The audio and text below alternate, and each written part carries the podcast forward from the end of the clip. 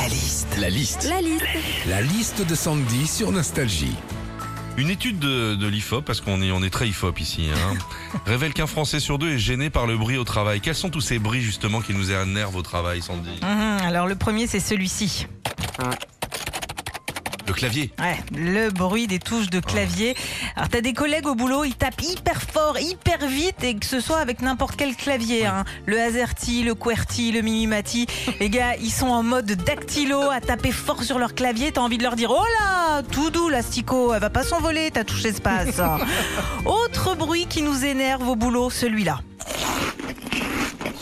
Ceux qui, mangent à côté. Mmh, mmh, c'est énervant ça, le son du collègue qui mange la bouche ouverte.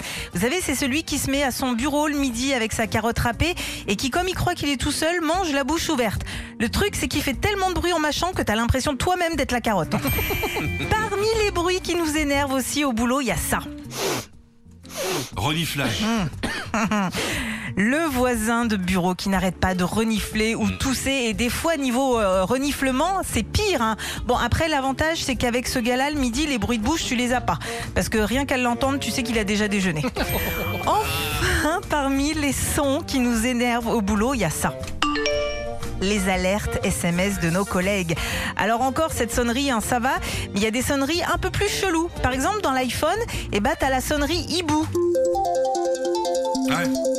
C'est la sonnerie hibou. Alors, pardon, mais à quel moment ça, ça ressemble à un hibou hein? T'as envie de dire au patron d'Apple, mec, lâche tout ce qui cri d'animaux, t'es bon en téléphonie, vraiment, reste-y. hein. Retrouvez Philippe et Sandy, 6h-9h sur Nostalgie.